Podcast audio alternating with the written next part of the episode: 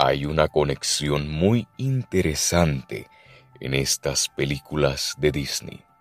La Bella y la Bestia, Tarzán, Enredados, Frozen y La Sirenita. La primera teoría consiste sobre la coronación de Elsa. En esta coronación aparece Rapunzel y Eugene de Enredados. Se puede ver a Rapunzel con el pelo corto y castaño.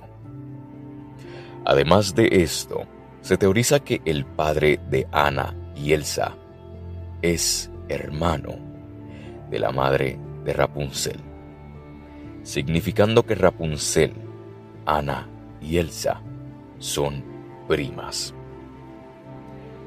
Como siguiente teoría, consiste sobre lo que ocurrió con el barco de los padres de Ana y Elsa, ya que misteriosamente se hundió en el océano.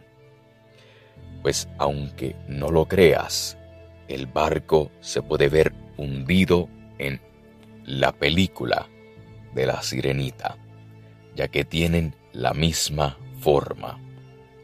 Aparte de esto, los padres de Ana y Elsa, créelo o no, sobrevivieron y llegaron a una isla. Y es ahí donde cae la teoría que también son los padres de Tarzán. Pero tristemente, sus padres fueron asesinados por Sabor el leopardo. La siguiente teoría consiste de Jane. Aunque no lo creas, se teoriza que Jane es nieta de Bella, de la Bella y la Bestia.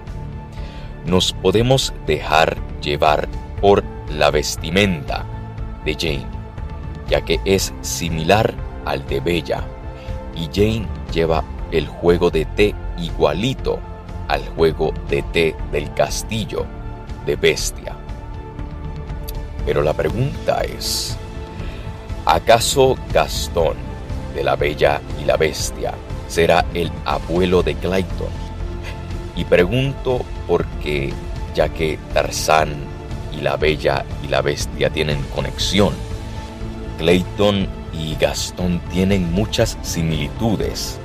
Una de ellas es su obsesión por la cacería. Esa pregunta todavía no tiene respuesta.